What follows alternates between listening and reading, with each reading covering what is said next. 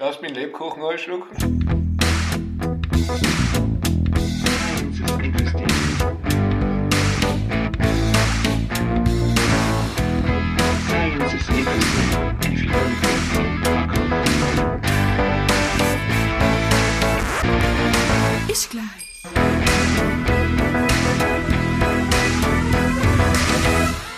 Hallo und grüß euch bei der zweiten Folge von Ich gleich. Wir sind heute da in Weihnachtsstimmung bei Tee und äh, nicht Keksen, aber Lebkuchen. Und kein Bier. Eben kein Bier, heute ist richtig weihn- weihnachtlich. Auch weil man hört, dass äh, mir die Weihnachtstage ein bisschen zugesetzt haben und ich nicht ganz fit bin. Also äh, der David wird dann noch ein bisschen mit Bakterien und Viren äh, voll, voll gedrescht. da Ich hab schon gesagt, mir. jetzt war Virenschleider daheim. Ja, da geht das. Hast schon gute Feiertage verbracht? Ja, Alles gut, vielen Dank. ja ist fein. Aber das Coolste an Weihnachten war, es zwei waren gestern. Es zwei waren. Es zwei waren. Ja, ich, ich find's zart, dass du so dabei warst. Ja, ja. Weiß ich noch, ob's nicht. Nein, das war ein spontanes Treffen gestern in, im Mama D, übrigens, wo wir ja öfter zu Ah, treffen cool, sind. ja. Jetzt äh, Schleichwerbung. Schleichwerbung, ja. Aber- Kriegt aber- immer eh nicht. Nein, jeder weiß wenn die Pizza gratis gibt, es nicht. Ähm, nein, war ganz bärig. Also selber ähm, nettes Twitter-Treffen. Ein Tweet-Up, wie man so schön sagt. Super. Wo wir über die Twinette geredet haben, also unsere Mitgliedsgebühr haben um Tweet Südtirol. Was gibt's am echten Mitglieds? Ah, deswegen bist du nie gekommen, das ist einfach ich bin ja. ganz schockiert, nicht? Nein, wir haben dich schon ganz vermisst, Marc. Ja, nein, Jetzt unabhängig vom Zweibern, aber vom äh, Twitter-Treffen. Ja, War, nein, war's lustig, sind vielleicht, ja. war, war ganz lustig, ja. Die, in die Mara und der Wolfi sind gekommen vom Barfuß, den sie ja ein bisschen unter die Arme ja, greifen. super, cool, ja. Und, nein, nein, war, ist auch, ist im Berg. Also, das heißt, das Türkelein, das Twitzer essen. Ja, cool. Und das, äh, was haben wir noch, Twargeln und Ja. die Twiliata, jetzt gibt's halt das Zweiber, wobei eben auch viel, wobei wir die Frauenquote nicht geschafft haben, skandalöserweise. Ja, ist, ja, also, Aber es hat geheißen, Also, auch die dürfen kommen, die, das der- der Treffen hat Sache den Namen nicht verdient. wohl so sind. Nein, das ist ja gar nicht, da müssen wir, da müssen wir uns noch ein überlegen. Nein, du David, da war apropos Twitter.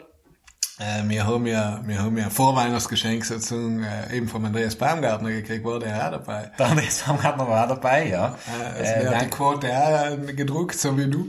Genau, aber er hat uns beschenkt mit einem, äh, mit einem netten äh, Paper. Genau. Was wir da gern diskutieren wollen. Und äh, habe gestern schon ein bisschen umgedeutet, das ist äh, ein Paper, das ein bisschen um Medizin geht und da sind wir jetzt, glaube ich, nicht so firm. Nein, überhaupt nicht, aber äh, wenn man ihnen eine Hausaufgabe gibt, dann werden wir die äh, Nicht gut machen. Nicht gut machen, aber wir werden sie mal... Nein, es war interessant zu lesen, aber bevor wir jetzt aufs Paper gehen, äh, eben David, warst du eigentlich mal Fallschirm springen? Nein, ich war noch nie falsch Springen, muss ich ehrlich Ah, sagen. okay. Nicht einmal Tandemsprung habe ich mir getraut, aber du? Also nicht einmal mit Fallschirm. Nicht einmal. Nein, ich habe nicht bei der Studie mitgetan, wenn das die Frage ist. Nein, also, äh, ja, ich war leider auch nicht falsch am Springen, äh, aber eben, jetzt sind wir schon äh, mitten im Thema, weil äh, das Paper äh, ist in der Weihnachtsausgabe vom äh, British Medical Journal veröffentlicht worden und äh, es ist ein, äh, Sagen wir vielleicht noch schnell, wie es heißt. Ja, es kann man in die Shownotes einbauen, weil es war relativ langer Name, aber äh, es ist äh, äh, eben eine randomisierte Kontrollstudie gewesen, äh, und zwar eben wollten die Forscher herausfinden, ob eben ein Fallschirm wirklich äh, effizient ist bei einem Sprung aus einem Flugzeug und ob sozusagen die Todesrate oder eben die Rate von äh, großen Verletzungen äh, mit Fallschirm äh, weniger hoch ist wie ohne Fallschirm. Also das Paper, das Paper heißt, in dem Titel steht es eigentlich drin, Parachute use to prevent death and major trauma when jumping from aircraft. Randomized controlled trial. Genau, eben genau das, was ich jetzt in drei Sätzen ein bisschen länger gesagt habe, ist eigentlich im Titel in einem Satz drinnen. Das Interessante war äh, eigentlich das Ergebnis gleich und ich glaube, äh, das, das müssen wir jetzt gleich zuerst sagen, bevor wir überhaupt aufs Paper noch eingehen, oder? Genau, anscheinend gibt es keinen Unterschied, ob du einen Fallschirm hast oder nicht. Egal, ob du, vom, also wenn du vom Flugzeug springst und ob du einen Fallschirm hast oder nicht, die Überlebenswahrscheinlichkeit und die Sterb Sterblichkeitsrate ist exakt identisch. Ja, zach eigentlich, nicht? Unerwartet, oder? Unerwartet. Und Das, unerwartet. deswegen habe ich eben, habe ich eben gefragt, ob du schon warst, weil äh, dann hast du uns vielleicht erzählen können. Also ich würde ich würde euch nach wie vor den Fallschirm empfehlen, aber ich war noch nicht. Nein, Ja, nein. Aber eben, interessanterweise gleich null. Und, Wie kann das sein? Wie kann das sein? Eben. Und Also ist effektiv schwer äh, vorstellbar, aber effektiv in der ähm, in dem Paper eben und in dieser Gruppe, das ist mit einer Gruppe von Haudegen durchgeführt worden, weil wieso Haudegen? Weil eben ein Teil von ihnen eben mit Fallschirm aus diesem Flugzeug geschleudert haben und die andere Hälfte ohne. Also da sind, es sind 23 äh, Studienteilnehmer gewesen. Genau. Eben die eine, also eben die Hälfte ist bei 23 natürlich ein bisschen schwierig, aber ungefähr die Hälfte ist mit Fallschirm, die andere Hälfte ohne Fallschirm eben abgesprungen. Das sind ausgewählt worden, randomisiert eben, das ist ja eigentlich der, der ganze Ding, ist. Zufall, also äh, das heißt, äh, Was? per Zufall äh, wurden die ausgewählt, die mit Fallschirm gesprungen sind und Genau. äh, die ohne Fallschirm gesprungen sind. Also es war ein bisschen, äh, ja, Pech, Pech für, für, für eine Ich, ich, Seite. ich und lese nochmal ich lese noch mal die Resultate vor. Uh, parachute use did not significantly reduce death or major injury. Null- 0% for Parachute versus 0% for Control. Mit einer Wahrscheinlichkeit oder einer Signifikanz von 0, größer als 90%. Uh, this finding was consistent across multiple subgroups. Aha.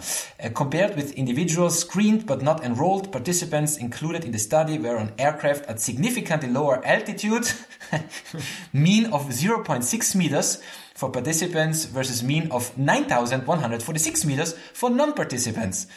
And lower velocity, uh, mean of 0 kilometers an hour versus mean of 800 kilometers an hour. Das ist ein, ein, ein kleiner Catch an der ganzen Sache. Nicht? Also da steht eigentlich eh schon das drin, worauf die Autoren äh, aussehen wollten. Also Genau.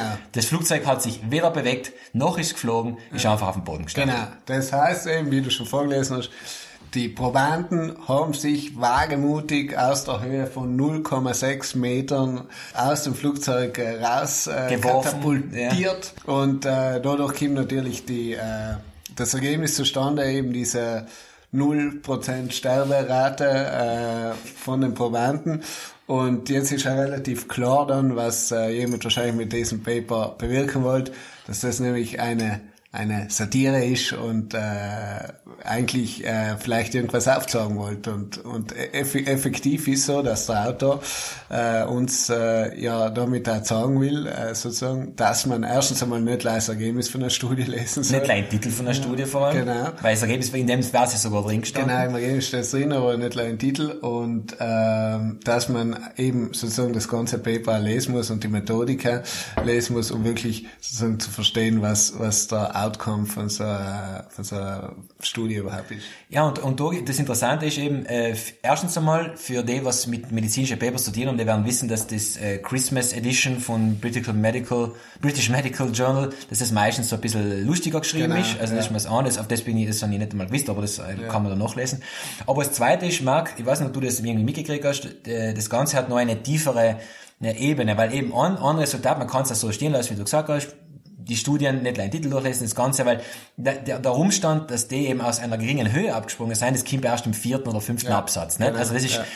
drin im Text und denkt man sich, wie kann das sein? Äh, aber als zweite gibt es eine, eine tiefere Ebene und zwar, es hat im Jahr äh, 2013, jetzt schaue ich schon nach, ob das schon stimmt, das kann man dann in die Shownotes nochmal äh, verlinken gegebenenfalls, hat es auch schon mal ein Paper gegeben, Ge- nein, 2003 2003, ist das ja. erschienen, 2003, nicht 2013, mit dem Titel Parachute used to prevent death and major trauma related to gravitational challenge. Systematic review of randomized controlled trials. Also es hat schon mal äh, äh, eine Studie gegeben, die praktisch äh, gesagt hat, dass ein, ein, ein Fallschirm nicht wirklich lebensrettend ist. Und zwar, äh, damals, damals ist wirklich drum gegangen, als wieder eine Satire, das ist wieder im, im Weihnachts-Edition rausgekommen. Allerdings ist damals drum gegangen, um ein anderes, um anderes, um einen anderen Effekt, äh, in die, in der äh, sogenannten Evidence-Based Medicine, also der Art von Medizin, die aufgrund von, ähm, Beweisen, Beweisen arbeitet, ist sozusagen die, das höchste aller äh, oder eine der höchsten Stufen, wie du eine Studie machen kannst, eben das random, randomisierte Doppelblindstudie. Randomisiert, ich wähle zufällig aus meinen Teilnehmern aus, damit ich nicht irgendwie die Alten von den Jungen trenne zum Beispiel. Und Doppelblind ist, weder der Teilnehmer weiß, ob er jetzt das Placebo kriegt oder das echte Medikament. Äh, und auch der, der Verabreicher, der Arzt in dem Fall, weiß es nicht. Und das hat sich herausgestellt, dass das sehr, sehr wichtig ist, weil du du- durch kleinste Effekte, auch wenn der Verabreichende weiß, was das ist, kann sich das auf den äh, Studienteilnehmer übertragen und damit verfälscht du das Ergebnis. Und diese randomisierten Doppelblindstudien, äh, seien da praktisch satirisch angegriffen worden. Und zwar, weil eben durch behauptet worden, ja Moment einmal, es gibt, es gibt zum Beispiel keine randomisierte Doppelblindstudie, ob Fallschirme wirken. Wieso verwendest du dann trotzdem einen Fallschirm? Das war praktisch damals, 2003, Ja. die Aussage. Nicht? Und, und der Witz ist jetzt aber das, von die äh, Studien, mh, sagen wir, Autoren, von den Autoren ist es ja als Satire verstanden Ja. worden. Nicht? Jetzt ist aber interessanterweise dieses Paper hergenommen worden von den Pseudowissenschaftlern, von den ganzen Pseudomedizinern, um, gesa- um zu sagen, du liebe Leute, es selber beweist mit wissenschaftlichen Methoden, dass eine randomisierte Doppelblindstudie nicht effizient sein muss, sondern dass man auch äh, diese, diese das ganze Placebo-Zeug kann man vergessen, man kann sowieso dahergehen und überhaupt in alle Studienteilnehmer einfach die, das Primärmedikament geben, kein Placebo und dann schauen, wie es dann insgesamt in der Gruppe wirkt. Ja. O- Aber, aber dass das eine Satire war, das, Das und, und, und gleichzeitig ist ja sozusagen das, was dann auch viele Kritiker hergenommen haben, eben zu sagen, eben man kann eben jede medizinische Studie dann auch so äh, verfälschen oder so machen, wie man es gern hätte. Nicht? Also das war dann teilweise auch natürlich in den Kommentaren zu lesen. Genau. Und, und eben dieses, dieses zweite Paper jetzt geht dann einen Schritt weiter und sagt, na, Moment, jetzt machen wir eine randomisierte Doppelblindstudie, ob Fallschirme wirken oder nicht.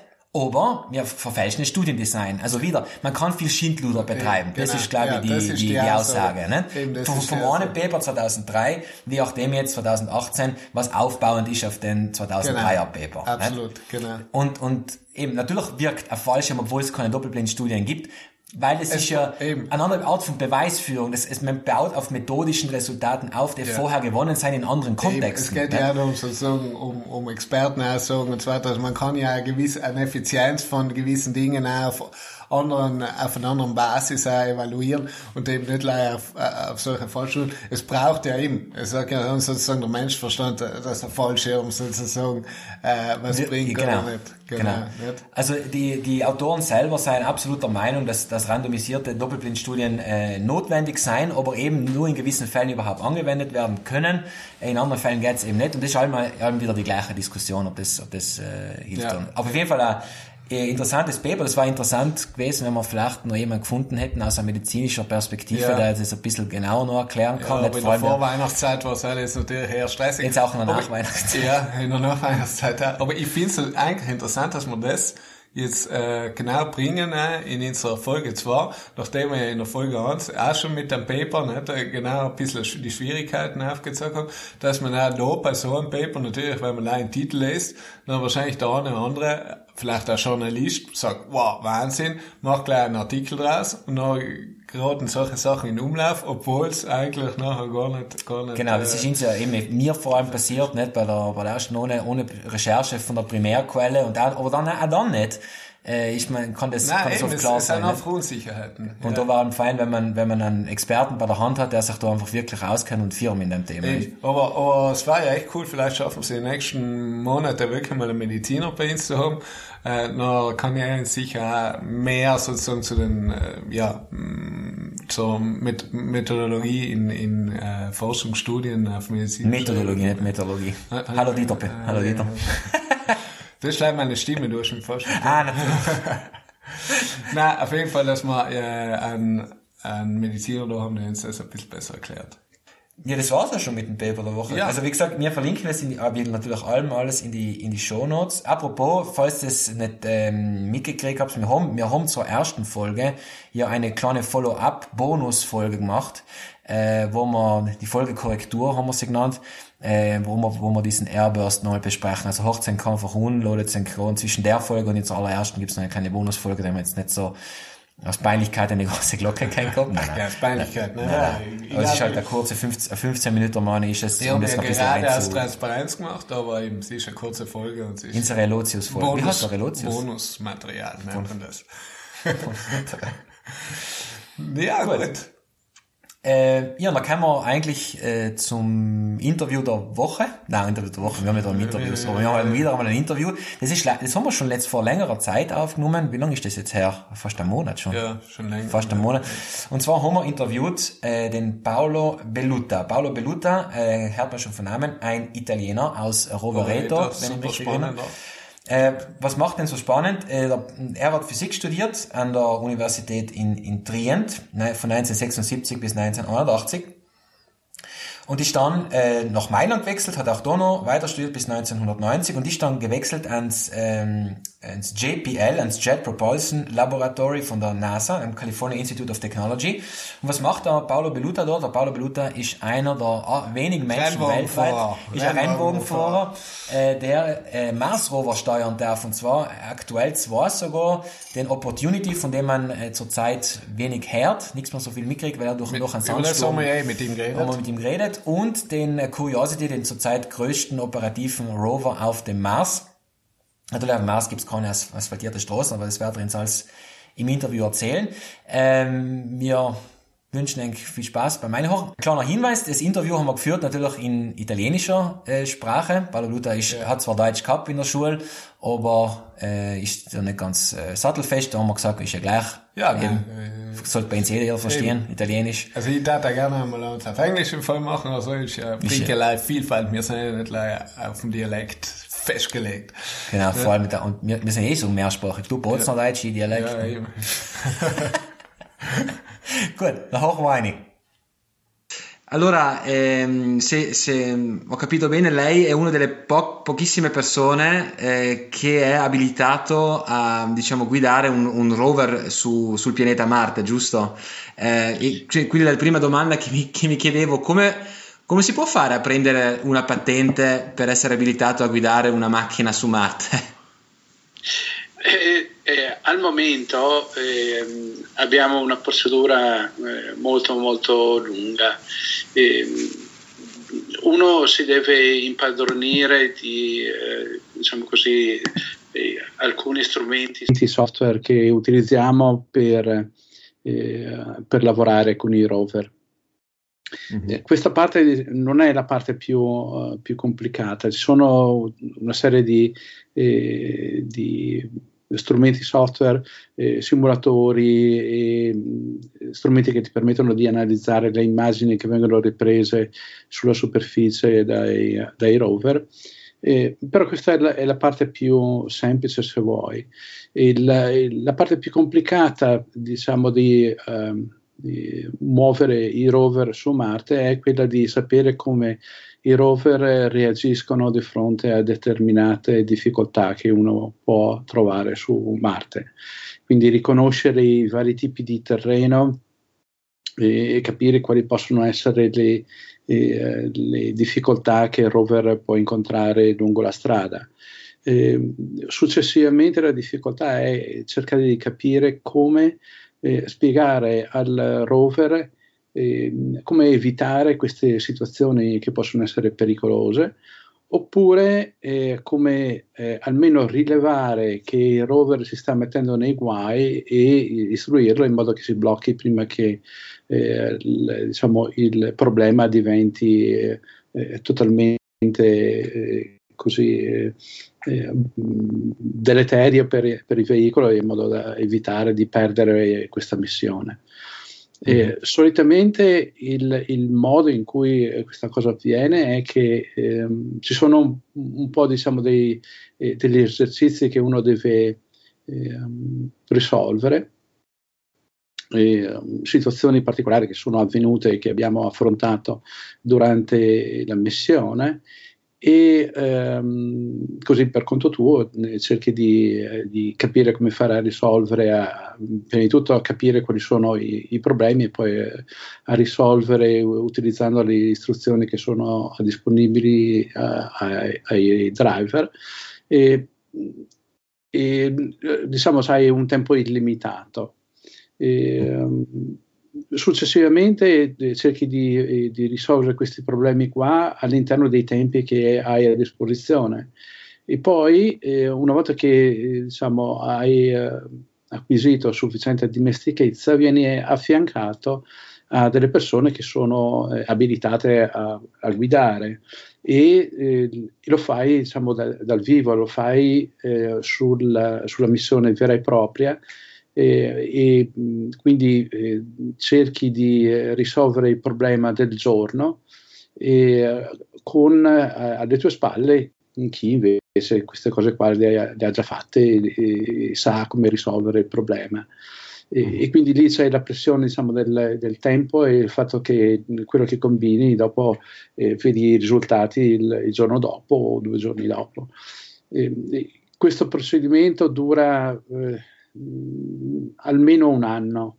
Mm. Eh, non tanto perché l- la gente che, eh, rip- che, prendiamo come possibili guidatori eh, siano particolarmente dure di comprendonio, è che Marte è un, è un, pianeta piuttosto complicato e le situazioni che puoi trovarti a, ad affrontare sono veramente molto eh, diverse, quindi hai bisogno di, di molta esperienza. Per esempio, quali situazioni potrebbero accadere che per esempio da noi non esistono? Beh, eh, prima di tutto devi eh, tenere presente che eh, su Marte chiaramente non ci sono strade, quindi devi eh, um, ovviamente affrontare tutti questi movimenti eh, come un fuoristrada. Mm-hmm. E, e, e, non è che hai modo di utilizzare argani o chiamare carattrezzi per eh, toglierti dai, dal, eh, dalle peste. Quindi ehm, prima di intraprendere una strada che eh, che potrebbe diciamo così inghiottire il, il, veicolo devi essere un po' attento quindi devi ehm, eh, fare le cose in maniera un po' eh, oculata noi se, mh, sappiamo più o meno quali sono le capacità del rover cioè il, i limiti di pendenza i limiti di tipo di terreno che può attraversare eh, però eh, diciamo così, eh, ogni situazione è, è, diversa. Ovviamente, ad esempio, ci sono eh, differenti eh, capacità del veicolo quando si muove su terreno sabbioso, mm. terreno ghiaioso oppure su roccia nuda. Eh, però, ad esempio, una combinazione fra terreno ghiaioso e, ehm, e roccia nuda, questo è fra i, i terreni più, eh, più difficili da percorrere, ad esempio, e, perché il terreno ghiaioso, il, la, la, ghiaia si, eh, si, trova fra le ruote e, il, e, la roccia e quindi agisce un po' come cuscinetti a sfera e quindi scivoli ancora di più che non eh, su terreno sabbioso. Mm. Eh, quindi devi un pochettino riconoscere quali sono le situazioni particolari. Il terreno sabbioso, ad esempio, eh, può essere un terreno buono su cui eh, spostarsi perché è più gentile sulle ruote, eh, però eh, magari è sabbia molto soffice, quindi magari puoi sprofondare con, con le ruote, quindi mh, magari è, è, meglio evitare.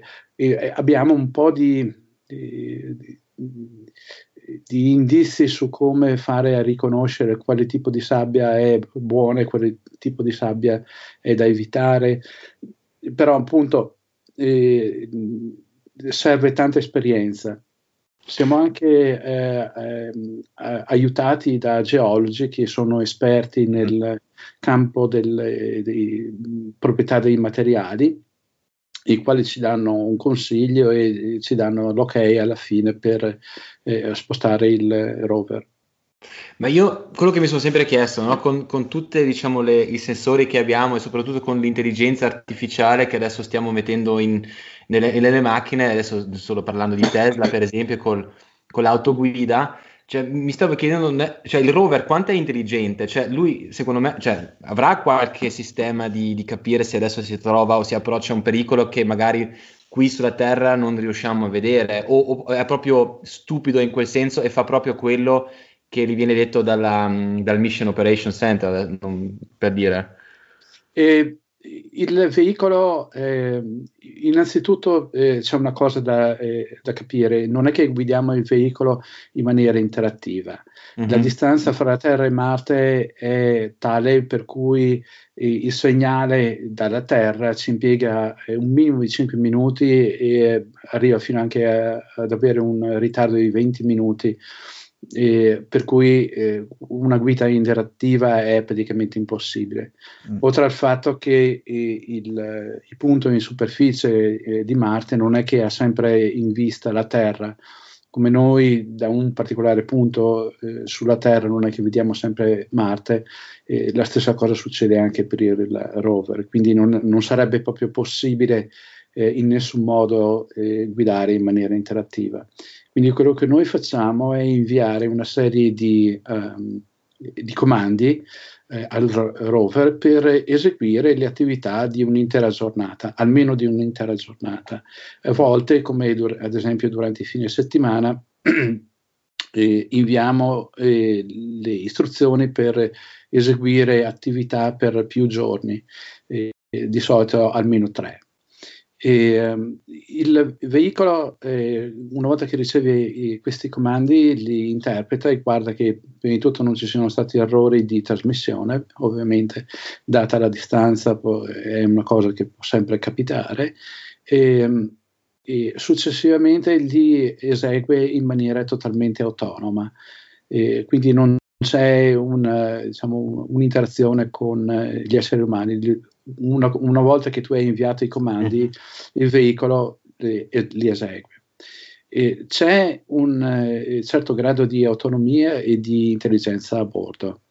Il veicolo, eh, parliamo da un punto di vista puramente meccanico, cioè di, di movimentazione del, del veicolo, eh, è possibile istruirlo e richiedergli di um, eh, muoversi eh, registrando se ci sono ostacoli eh, lungo la strada e evitarli. È una modalità che utilizziamo raramente eh, perché è molto lenta. Eh, ogni mh, più o meno metro o due il veicolo deve fermarsi, riprendere le immagini del terreno circostante nella direzione in cui hai intenzione di muoverti e ehm, deve fare un certo ragionamento, cercare di fare le, determinati calcoli e poi verificare che il terreno sia eh, libero da ostacoli e poi eh, oppure capire qual è la strada migliore per evitarli. Questo è possibile, però eh, il, il movimento del veicolo sarebbe veramente molto lento, per cui di solito eh, noi evitiamo questo tipo di manovra, a meno che eh, non sia assolutamente necessario perché ad esempio le telecamere non sono riuscite a inquadrare il tipo di terreno che dobbiamo attraversare. In quel caso eh, non sappiamo qua da terra quali sono i possibili ostacoli che ci sono in quella zona e quindi dobbiamo assolutamente utilizzare questa modalità. Uh-huh. Eh, poi ha un'altra modalità che è quello che gli permette di fare misure eh, di distanze eh, lungo la strada. Eh, di solito il rover misura le distanze percorse utilizzando, contando quanti eh, giri fanno le ruote e in quale direzione si sta muov- muovendo. Eh, però ovviamente se il, il veicolo scivola sul terreno questa cosa qua non viene eh, tenuta da conto. Uh-huh. quindi possiamo chiedere al rover di utilizzare le telecamere e misurare quanto eh, è stato effettivamente il movimento del veicolo, quindi avere una eh, precisione di movimento molto più elevata eh, ed è quello che di solito utilizziamo eh, proprio perché eh, per noi è eh, importante poter raggiungere le mete che ci richiedono i vari scienziati con estrema precisione in, po- in modo da poter poi mh, fare delle, avere determinate rocce, determinati punti eh, all'interno di una certa distanza in modo che il rover riesca ad analizzare questi campioni eh, da vicino. Uh-huh. Eh, però, eh, diciamo così, il, il, livello di intelligenza che c'è a bordo eh, non è a livello di, un, di una Tesla. Ehm, anche per il fatto che il, ehm, il veicolo, il computer di bordo che c'è eh, a bordo non è eh, un computer super eh, sofisticato, siamo a livelli di eh, un laptop del, del, di 10 o 15 anni fa, quindi la potenza di calcolo disponibile non è tanto elevata. Perché lei è, lei è responsabile per Opportunity, giusto? O mi, o mi sto confondendo? Eh, io ho guidato Spirit quando era ancora viva, eh, Opportunity, eh, che poverina sta ancora dormendo, e, e lavoro anche su Curiosity. Ah, su tutti e tre praticamente, ok. Sì, Ok. l'unico veicolo che non ho mai guidato è stato Pathfinder, il, scusa, eh, Sojourner, parte della missione Pathfinder, eh, che è stato il primo rover che è stato inviato su Marte nel 97. Mhm. E infatti, eh, qual, è, qual è la mm, velocità massima di, di questi rover? Che, che è una cosa che mi stavo sempre chiedendo, cioè eh, non, non- non la media, perché so che mm, mi sa che è stato Spirit, Opportu- no, Opportunity, no, che ha fatto tipo una maratona, però non so in quanti anni, in una decina di anni mi pare, ma, ma proprio la velocità massima di un veli- veicolo del genere che può raggiungere. Allora, io eh, eh, qua negli Stati Uniti eh, misurano la velocità in eh, miglia per ora, Mhm. mph, e ehm, io tutte le volte che mi chiedono eh, la velocità massima di Curiosity, che è fra i veicoli più veloci che, eh, che c'è su Marte, e, ehm, io dico di solito che la massima velocità è 135 mph, però sono è il ehm, m eh, come in metri, quindi facciamo 135 metri. ecco. E questa è la velocità massima, eh, cioè la velocità a cui si, possono, si possono muovere le ruote. Però, come dicevo eh, prima, il, eh, il veicolo quando mh, utilizza le telecamere per analizzare il terreno circostante eh, deve fermarsi e ragionare un po'. E quindi facciamo di solito dei, ehm, dei segmenti non più lunghi di un metro eh, prima di, ehm, di riprendere delle immagini e capire un po' dove siamo. E quindi eh, fa un metro e poi si ferma, deve fare questo ragionamento e poi riprende. E quindi di solito la velocità eh, effettiva di questi veicoli siamo fra i, i 40 e i 90 metri in un'ora. In un'ora. Mhm.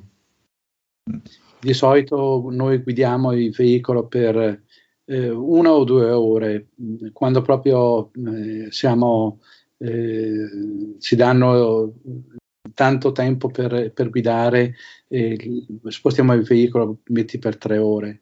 E la velocità, eh, non la velocità, la distanza massima che abbiamo percorso in una singola giornata è stato 220 metri. Mm. Incredibile. Sì. E, e quindi il, il fatto di, eh, di aver percorso eh, di- diverse decine di chilometri eh, su Marte è un'impresa eh, notevole. Ovviamente per noi è ridicola perché, eh, ad esempio, eh, Opportunity fino adesso ha fatto eh, più di 45 chilometri, Curiosity ne ha fatti 20, Spirit ne ha fatti 7. Eh, però eh, queste sembrano distanze assolutamente ridicole in confronto a quello che noi facciamo tutti i giorni anche per recarci al lavoro. Esatto. Però eh, eh, fatte da Marte con queste macchine che eh, sono così distanti da noi, eh, messo in prospettiva, non è una cosa da poco. Mhm. Ehm, forse per i nostri ascoltatori sarebbe anche interessante quanto tempo e quanti test servono finché si decide poi di, di portare un, un veicolo su Marte. Cioè quanto tempo si lavora qui eh, finché si decide veramente di, di essere pronto questo veicolo. E, e la cosa eh, dura parecchio, diversi anni. E la prima cosa che viene decisa è eh, cosa fare su Marte, quindi eh, cercare di eh, capire quali sono le ehm, misure che vuoi effettuare eh, in, in loco e, e quindi decidere quale tipo di strumenti dot- dotare il rover. E questo ti dice un po' quanto eh, è grande il, il rover, la massa, il volume che devi trasportare su Marte. In base a questi eh, dati decidi un po' la dimensione del, del veicolo e quindi riesci a decidere la, eh, il- diciamo così, il- il- la massa globale del, del- del sistema. e, e quindi cominci a eh, progettare e costruire i vari sottosistemi. Uh, Curiosity, ad esempio, eh, eh, hanno iniziato a progettarlo nel 2006, mi pare, mm. E eh, nel 2008 abbiamo iniziato ad avere eh, quello che eh, in inglese viene chiamato scarecrow, cioè spaventapasseri, è un, un eh, veicolo che viene eh, utilizzato per fare test di movimento nel nostro laboratorio e uh, successivamente hanno iniziato a costruire il, il veicolo e il, la costruzione del veicolo. Quella è stata uh, così uh, eseguita nel giro di un paio di anni. E, um, quindi non è una cosa eh, tanto veloce, si impieghi diversi anni anche quando eh, cerchi di eh, replicare un, un, veicolo in maniera simile, come ad esempio sta succedendo per il veicolo che verrà inviato nel 2020. E, che non dico che sia una coppia carbone, ma una, un veicolo di dimensioni eh, simili a quello di Curiosity. Anche lì mh, sono eh, diversi anni che ci stiamo lavorando e, mh, e si lavorano in migliaia di persone eh, se ricordo giusto, la, il, il, numero di persone che eh, ha lavorato su Curiosity era più di 5.000 persone e, nel corso di diversi anni. Non è che hanno lavorato per 5.000 persone, non è che hanno lavorato per eh, tutti questi anni, però in, nel corso degli anni eh, sì, sono state circa 5.000 persone a, a lavorare. E adesso posso chiedere in, in quanti, quante persone sono in grado di, di guidare adesso il veicolo? eh, allora, di uh, Opportunity eh, ce ne sono cinque. Mm. Eh, di uh, Curiosity non so, ma saremo una ventina? Mm, eh, ok. Ho perso ma... il conto. Così in, in, pratica come si svolge il lavoro? Cioè ogni giorno qualcun altro mh, mm, cioè, guida il veicolo o si lavora molto in team? E, e ciascun giorno eh, ci sono, eh, parlando di Curiosity, che al momento è l'unico veicolo sì. che, eh, che, riesce a, a, spostarsi, abbiamo un minimo di... Um, tre operatori eh, dedicati al movimento del, del veicolo. E, um, però eh, una volta che abbiamo deciso quali sono le attività da, da svolgere, eh, un, eh, riduciamo il team a, a due. E, um, ovviamente non sono sempre le solite due persone che lavorano sul rover, abbiamo turni, eh, io ho lavorato eh, mercoledì scorso e il prossimo turno sarà eh, venerdì e quindi mh, diciamo, eh, abbiamo questi eh, team che fanno a turno, quindi non è che eh, sei lì tutti i giorni a lavorare sul, sul veicolo. Ehm, all'inizio della, della giornata eh, ci vengono eh, dati così l- gli obiettivi generici del, della giornata per quanto riguarda la movimentazione del veicolo, quindi decidere un po' eh, qual è il punto da raggiungere per la giornata e um, analizziamo le immagini analizziamo come il veicolo ha reagito durante eh, la giornata precedente e poi iniziamo a lavorare a cercare di decidere qual è il percorso migliore e, iniziamo a eh, così specificare tutti i vari comandi che sono necessari per eh, guidare il veicolo. E, um, via via durante la giornata, che di solito inizia verso le 8 di mattina e finisce verso le mh, 4, massimo le 5 del pomeriggio, eh, dobbiamo avere eh, completato tutti i comandi pronti, impacchettati in, in, vari file da poter inviare al rover. Eh, Ma, abbiamo una serie di eh, punti in cui eh, vengono verificati questi comandi e eh, abbi- riceviamo l'ok da parte del, del resto del team. Eh, abbiamo un, un, team che um, giornalmente sare- si aggiornerà sulla ventina di persone e um, ognuno include le proprie capacità, ci sono eh, scienziati, ci sono ingegneri che lavorano su eh, determinati aspetti della missione, tipo ad esempio l'utilizzo delle telecamere, altri che eh, ci eh, informano su eh, quali sono le restrizioni mh, riguardo alla eh, quantità di energia disponibile durante la giornata, mh, di telecomunicazioni e, cose di questo genere. Quindi dobbiamo tenere da conto tutti i vari aspetti eh, per risolvere e decidere quali sono le attività della giornata. Ma quindi non è un problema, allora, perché visto che la giornata qua sulla Terra dura più o meno 24 ore, no? E su Marte invece 24 ore e mezz'ora, mi pare, non è un, cioè, questo non, è, non pone un problema, giusto? O, o, o sì, in qualche modo. Perché qualc- io non, mi, non, so se mi ricordo bene, qualcuno mi aveva detto che tanta gente che, che lavora eh, o fa la ricerca su Marte, ogni tanto utilizza pure un, un orologio a parte da, da sapere che ore, su, che ore, sono su Marte, giusto per capire se c'è il sole o meno, o come si può... No, non so se è vero, poi quello mi è stato sì, raccontato. Sì, è, è, è, verissimo. Ah. E, allora, il, la giornata su Marte dura circa 40 minuti eh, di più rispetto a quella terrestre. E quello che noi facciamo è ehm, all'inizio della missione, che per Curiosity è stata eh, due anni, eh, mentre per Spirit Opportunity è stata i primi tre mesi. E noi seguiamo un orario marziano, quindi seguiamo il, il, l'ora che c'è su Marte e non l'ora terrestre.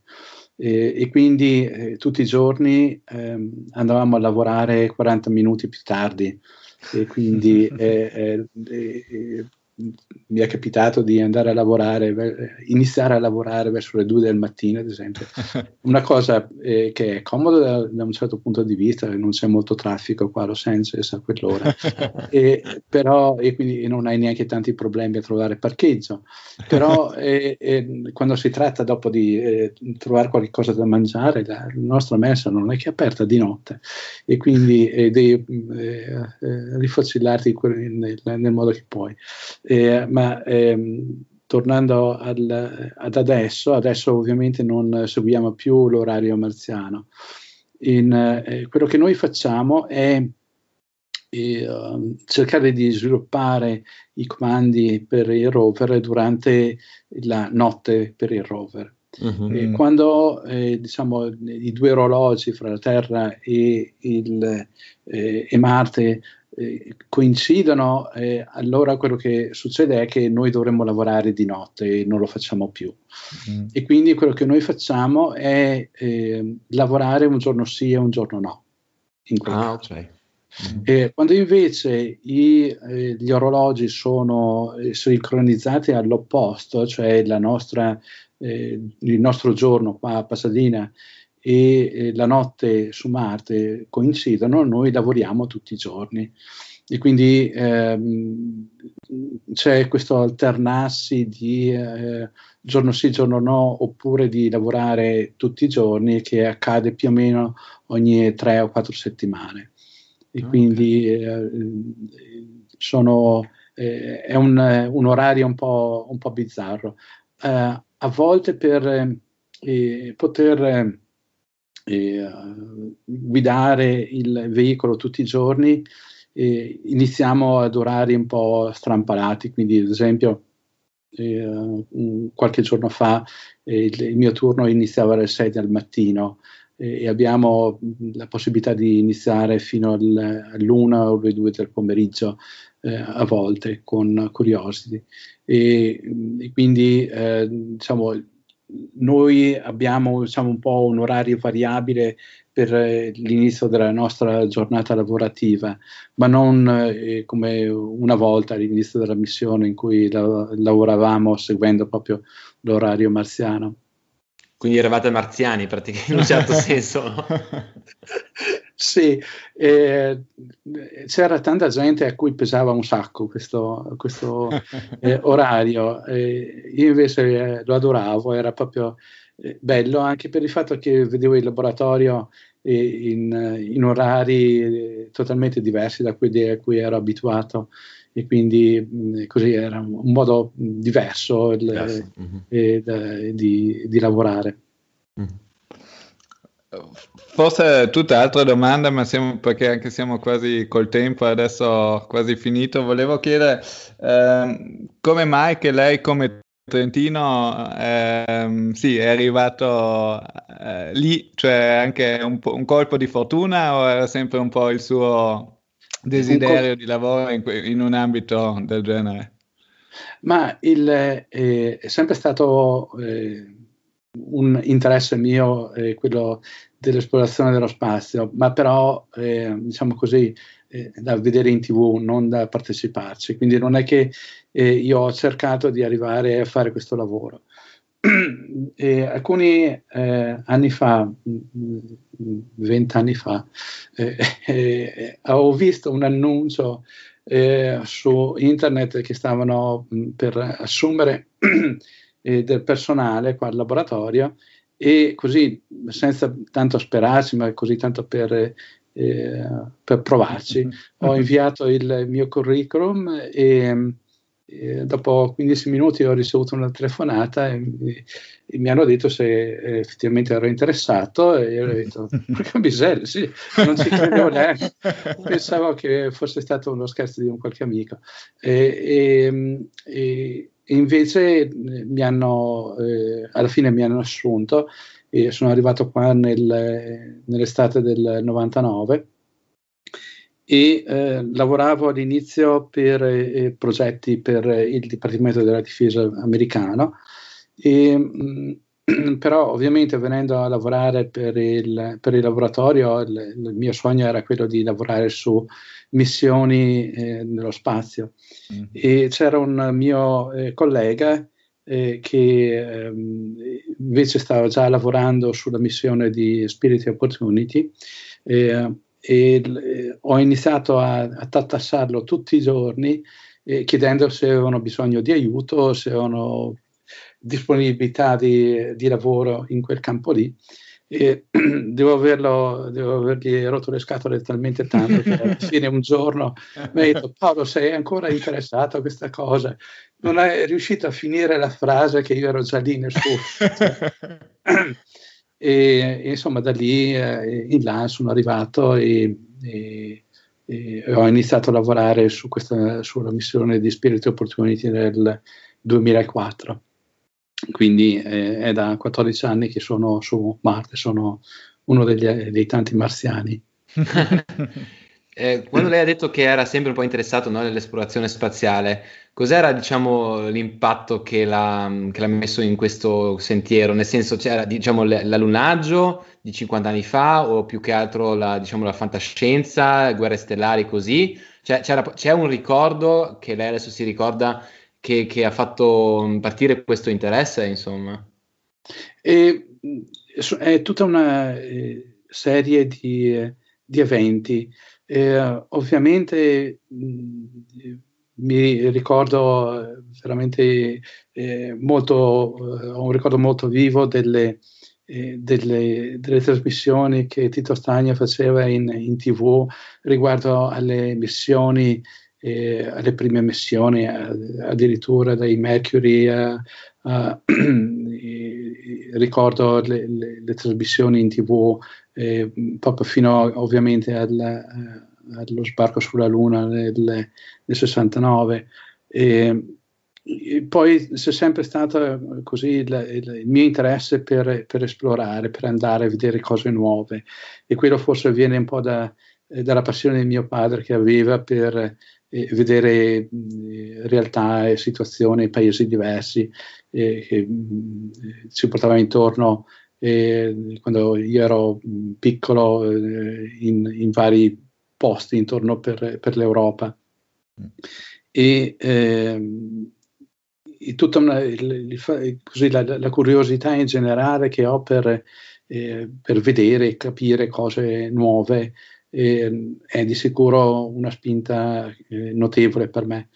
Mm. Il, eh, quindi tutta una serie di, di, di, cose di questo genere, poi chiaramente il, il fatto di eh, di, essere stato assunto in un, in un posto dove lavori, hai un lavoro così eh, strano, ehm, è chiaramente eh, molto allettante.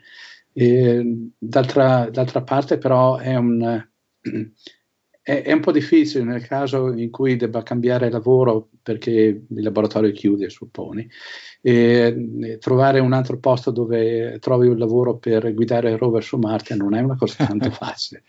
e, e, e, così eh, rivendere la tua esperienza è abbastanza eh, difficile, però insomma eh, prendo questo rischio piuttosto che fare certo. un lavoro eh, così certo. tradizionale. Mm-hmm. Se posso permettermi un'altra domanda, eh, perché quando, all'epoca quando io ancora lavoravo al planetario e raccontavo un po' alla gente spaziale, cioè poi parlando dei robot e anche del, dell'uomo e delle donne che ormai eh, diciamo visitano lo spazio, c'è sempre la discussione se veramente vale ancora la pena mandare un uomo o una donna su Marte se i robot praticamente possono fare tutto ciò che, posso, che può fare un, un, uomo, però senza quel rischio, diciamo, di, di doverlo portar, riportarlo sulla Terra e neanche senza questi costi enormi no? che, che, portano, che porta l'esplorazione umana. Lei, dal suo, dalla, dalla sua esperienza, pensa che è ancora necessario avere l'esplorazione umana o basta quello dei robot? E, i robot hanno il vantaggio che eh, riescono a resistere ad ambienti eh, il cui eh, personale, diciamo così, eh, umano eh, non riuscirebbe a sopportare. Ad esempio, eh, sulla stazione spaziale riusciamo a stare per così tanto tempo perché è ancora all'interno delle fasce di Van Allen e quindi hai il campo magnetico che ti protegge dalle dalla maggior parte delle radiazioni, una cosa che non trovi su Marte, ad esempio, e non trovi eh, decisamente quando tu ti sposti fra un pianeta e un altro pianeta. Quindi il, il tipo di, di, ambiente che ti trovi eh, lungo il percorso oppure a destinazione è decisamente molto più difficile. Eh, però da un punto di vista di capacità di decisione, capacità di analisi, eh, ovviamente un essere umano è infinitamente più eh, capace che non un veicolo. Eh, secondo me c'è, il, c'è spazio per, per entrambi. Eh, direi che il, uno dovrebbe sfruttare le capacità che ha un, un robot eh, in maniera oculata e inviare le persone eh, quando eh, diciamo, c'è un minimo di conoscenza del, dell'ambiente del, dove vuoi andare. E, um, direi che eh, è però essenziale mandare delle persone. E, secondo me non possiamo dire di, di aver eh, capito eh, l'ambiente di Marte fino a quando non ci andiamo di persona. E, e sarebbe veramente una cosa fantastica se, se ci arrivassimo eh, intanto che sono vivo io. Sarebbe una cosa veramente eh, ecco que- questo sarebbe adesso penso la domanda. Secondo lei quando sarà il momento dove abbiamo le prime persone sul Marte eh, quello non lo so. Le, ci sono eh, enormi di, difficoltà. Direi che la difficoltà maggiore sono i costi eh, Elon Musk non, non, ha idea di quanto eh, costi una missione su Marte, eh, però cioè, eh, non, non, ho dubbi che magari eh, lui ci riesca ad arrivare prima o poi. Ma eh, ad esempio per, per NASA un, una missione con persone a bordo costa almeno una ventina di volte di più rispetto a una missione eh, robotica. Eh, mm. Non fosse altro perché eh, la quantità di test e la quantità di materiale che devi inviare è decisamente molto molto più, eh, più grande per una missione con, eh, con persone. Mm. Quindi ci vorrebbe un'altra guerra fredda per incentivare un, un volo su Marte, immagino, o, o, o c'è altro verso?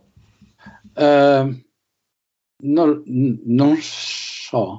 Eh, a dir la, a, a dir la verità, il, il, la guerra fredda che ha spronato un pochettino la corsa verso lo spazio era una corsa verso lo spazio, ma però con eh, più indicata, più diretta alla, a, a, a, lavorare in campo spaziale, ma attorno alla Terra, e quindi eh, diciamo con scopi bellici eh, alla fin fine. il, eh, il fatto che eh, poi siamo andati a finire sulla Luna era un po', eh, non dico un, un, effetto collaterale, però eh, comunque era quello di riuscire a eh, conquistare diciamo, un'orbita terrestre e riuscire a fare qualsiasi cosa all'interno dell'orbita terrestre. E direi che andare a finire su Marte mh, mm, non so quanto sia eh, interessante. Direi che forse eh, è più interessante eh, fare esplorazione mineraria mh, mm, di, eh, eh, di, asteroidi, ad esempio, mm-hmm. Perché diciamo, recuperare il materiale da un asteroide è decisamente molto più semplice che non da Marte. Mm-hmm e quindi da un punto di vista così industriale sarebbe più eh, appetitoso eh, una cosa di questo genere. Però eh, è veramente difficile mm, predire quello che succederà in futuro.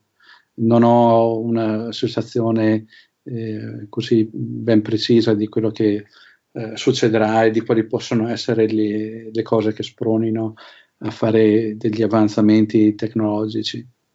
Mm-hmm. Ok, bene, io direi che... Ah, no, un'ultima, mi permetto quella, questa domanda. Eh, opportunity, no? Che non funziona più perché c'era quella tempesta marziana, mi pare, no? Eh, sì. C'è una, cioè, voi ancora pensate che si può risvegliare o diciamo ogni giorno la probabilità diminuisce e possiamo già un po' pensare a, diciamo, a, to say goodbye to opportunity?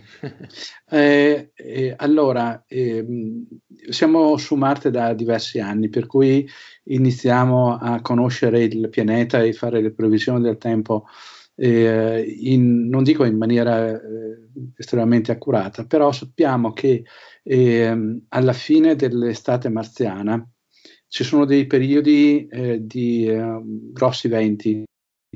E eh, al momento attuale Opportunity si trova alla fine del, dell'estate marziana. E per un periodo diciamo di diversi mesi c'è la possibilità che eh, ci siano dei, uh, delle decenti folate di vento che riescano a spazzolare il, i pannelli solari del, del veicolo. E quindi eh, questo periodo eh, dovrebbe terminare eh, verso la fine di gennaio del 2019 eh, a volte eh, anche un pochettino più tardi, eh, però diciamo eh, fino a quando non, ha, non, è passata questa stagione diciamo così delle, dei grandi venti, io e gran parte dei miei colleghi eh, siamo in trepidante attesa, riceviamo tutti i giorni eh, questi aggiornamenti per vedere se il rover si, si sveglia o no. Ehm, e quindi fino, almeno fino alla fine di gennaio la, la speranza c'è. Okay. okay. Dipende da, da, quanta, da, quanta, polvere si è depositata sui pannelli solari, eh, però diciamo, a meno che non sia successo un vero eh, cataclisma, eh, la, non, non eh, mi sorprenderei se, se, il rover prima o poi si sveglia e ci telefona. Eh, grazie infinite, signor sì. Belutta ringraziamo molto per la disponibilità, è molto stimolante per noi almeno. Sì, sì. Eh, eh, nessun problema se avete voglia di fare altre chiacchierate chiamate quando volete no molto anche molto, molto lei, lei eh, sarà in zona cioè di nuovo a casa chiamiamola così cioè in, in, Trentino nei prossimi mesi o non è previsto un viaggio in Italia eh, al momento non ho nessun programma uh, in Italia, mm-hmm. però nel caso che uh, succeda qualcosa vi faccio sapere. No, molto volentieri. Molto volentieri. Eh, allora buona domenica, no? Anche a voi. e buon Grazie e, buon, e buon- buon lavoro nei prossimi giorni e go, go opportunity, no? Sì. Also Marc, wir haben wieder Zeit für ein Experiment der Woche. Wir suchen hier und wieder Experimente natürlich aus für diesen Podcast, die aber auch äh, daheim leicht nachzumachen sein. Das ist ja nicht, nicht oft so einfach, aber dem haben wir uns gefunden. Vielleicht ein paar Hörer werden das schon kennen. Alles, was es braucht, ist eine Packung, nicht eine Packung, ein paar Spaghetti braucht es. Ähm, ne, nehmt ein Spaghetti und versucht es, es, es jetzt, also das ist natürlich jetzt die Rahmenbedingung, äh, es hebt das Spaghetti in ein, ein Spaghetto in ein Hände. Gib mir ein Herz, bitte. Ja. Habe ich mich ganze Packung mitgebracht. Dann machen wir gleich sozusagen hin. Und, äh, Zwar gut mit Test, das ja. Doppelblind. Nein, Doppelblind ist das nicht. Das nicht. Aber höhere Statistik. Es hebst praktisch an die zwei Enden vom Spaghetti, hebst es mit, mit Daumen und Zeigefinger, spannt es ein und äh, versucht das Spaghetti durch, ähm, sagen wir, durch, wie sagt man da, Zusammenführen der zwei Enden in zwei Teile zu teilen. Und wenn, und irgendwann reißt das Spaghetti und es wird merken, dass es dann in mehr als zwei Teile teilt. Es ist praktisch unmöglich, das in, äh, du meistens kommen drei oder sogar vier Teile aus, also es nimmst das Spaghetti, hebst es in zwei Hände, führt es zusammen und zack, fliegt ein drittes Teil meistens weg. Diese, diese, äh, diese Erkenntnis äh, hat der äh, relativ bekannter Physiker namens Richard Feynman als das Spaghetti Mystery äh, bezeichnet. Warum, warum ist das so? Nicht? Und der hat wirklich anscheinend, also laut Anekdote und Legende, hat er ähm, eine ganze Nacht über das Problem nachgedacht und ist zu keinem äh, grünen Zweig oder zu keinem grünen Spaghetto gekommen. Du, wenn wir das so weitermachen, haben wir ein halbes Kilo Spaghetti. Ja, da kann man noch. Nudeln essen. Ja, nein, ich wollte gerade sagen. Ja, ja, ja. Die fliegen, die fliegen ja überall hin. Super. Äh, und da, tatsächlich hat es da im Jahr 2005 endlich eine Lösung gegeben, warum das so ist. Dafür hat dieses Paper den sogenannten Ig Nobelpreis gewonnen, den Ig Nobel, den äh, unwürdigen Nobelpreis gewonnen. Äh, der Nobelpreis, wie ist der, da gibt's den Slogan, äh, zuerst macht's die, bringst die zum Lachen und dann führt sie zum Nachdenken. Nicht? Also das ist so praktisch der Slogan von dem Ig Nobel Nobelpreis. Was, ich, was haben die herausgefunden, die Forscher, dass praktisch, wenn du das eben spannst, wenn du eine Spannung drauf ist auf dem Spaghetto, dann in dem Moment, wo es dann rei- einreißt, ungefähr in der Mitte, äh, bilden sich zwei äh, Wellen aus, die dann wieder in die gegenläufige Richtung zu deinen Fingern zurücklaufen, aber das sind so stark, dass praktisch da nochmal ein, ein, Riss praktisch äh, entsteht. Ja. und damit reißt das Spaghetti effektiv allem in mehr wie ja, jetzt habe ich es ausnahmsweise mal hingekriegt, interessanterweise. Allmehr in, nein, voll transparent. Allmehr in zwei Teile. Jetzt, ähm, das ist natürlich schon etwas älter, nicht 2005, das kannst du selber noch einmal ausprobieren und sag's einmal, wie das dann, äh, ob du das dann hinkriegst. Allerdings gibt's ein Update, weil die Frage war, ist dann geblieben, ja, wie schafft man es jetzt, äh, regelmäßig als Spaghetto Alm in zwei Teile zu teilen? Gibt's da eine Möglichkeit? Und das kannst du auch daheim ausprobieren. Auch das hat man jetzt herausgefunden. Das ist gar nicht mal so lange her. Das ist, ein Forscher vom Massachusetts Institute of Technology. Also jetzt nicht irgendwer, sondern wirklich äh, ein paar, ähm, sagen wir, gescheitere.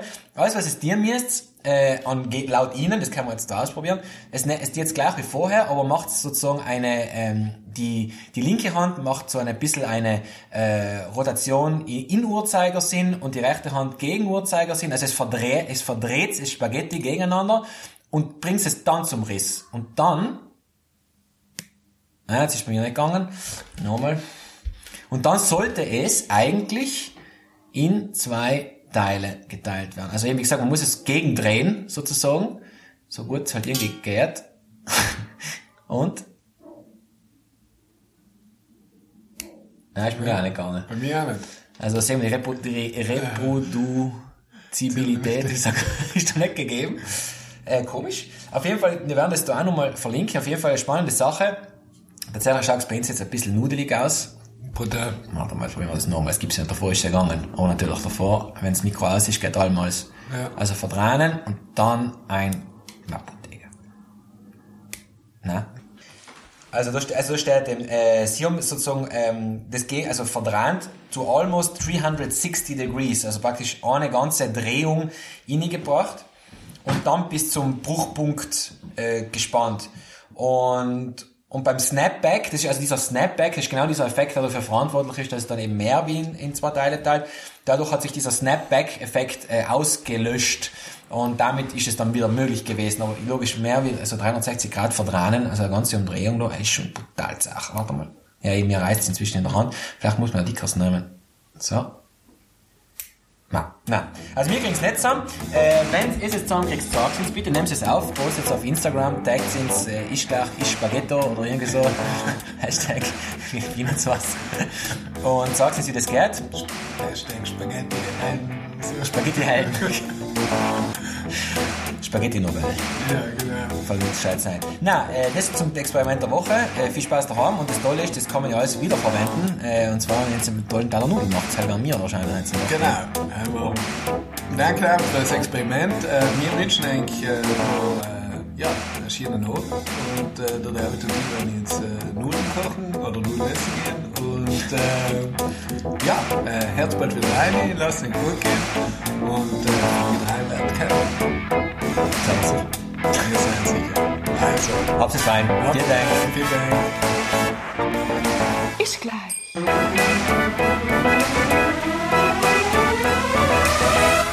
Ich glaube, das nehmen wir noch mal auf.